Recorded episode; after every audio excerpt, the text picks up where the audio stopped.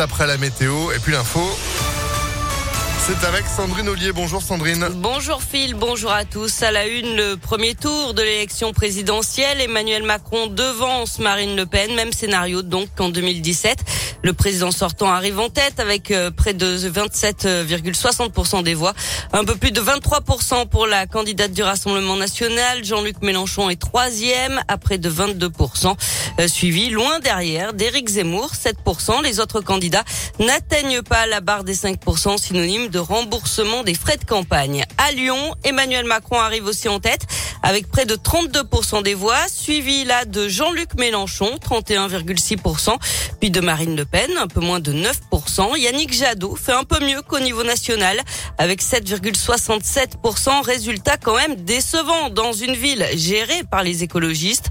Le maire de Lyon, Grégory Doucet, juge qu'il y a eu un report de voix pour Jean-Luc Mélenchon, vu comme un vote utile à gauche. Évidemment, euh, bah, je suis forcément extrêmement déçu parce qu'on a fait, euh, a fait malgré tout une bonne campagne. Yannick Jadot était un bon candidat. C'était le seul véritablement à parler euh, climat, climat et climat. Et on n'a pas réussi à mobiliser. À nous d'en tirer aussi un certain nombre de conséquences. Là, à, à chaud, c'est un peu tôt pour le dire, forcément, mais il faudra qu'on analyse à la fois les, des éléments de contexte, mais aussi pourquoi est-ce que dans notre campagne on n'a pas réussi à convaincre davantage. Donc manifestement, on a encore besoin de faire un très très gros travail politique et de conviction pour amener davantage de gens bah, vers le vote écolo.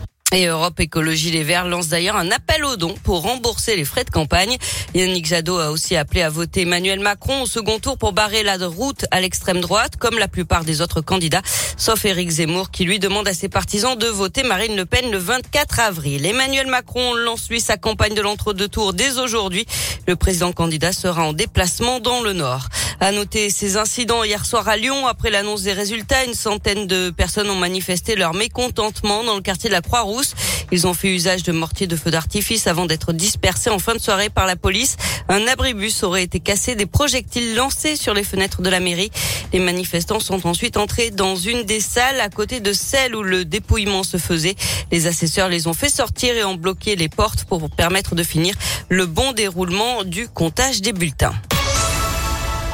Dans le reste de l'actualité, le maire de Villeurbanne, légèrement blessé samedi, il a reçu une pierre au niveau du front. Le projectile ne le visait pas apparemment, mais il a quand même porté plainte.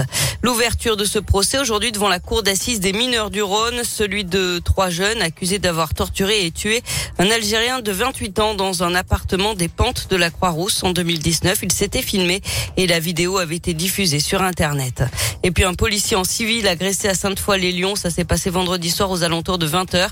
Il aurait été pris à partie par une dizaine de jeunes qu'il avait croisés quelques heures plus tôt lors d'une intervention pour un véhicule mal garé.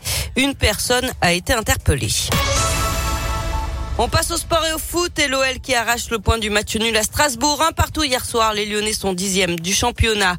En basket, l'Asvel a battu Orléans samedi 87 à 73 en championnat. Les Villeurbanais sont troisième au classement. Et puis on termine avec un rappel puisque c'est le dernier jour aujourd'hui du salon de l'auto. Fermeture définitive des portes à 20h. Ça se passe à Eurexpo. Et vous aviez eu la chance de gagner vos invitations pour profiter de ce salon qui nous manquait. Donc effectivement, c'est aujourd'hui ou jamais. Merci beaucoup Sandrine. L'info continue sur impactfm.fr. On se retrouve dans 30 minutes. À tout à l'heure. 7h04.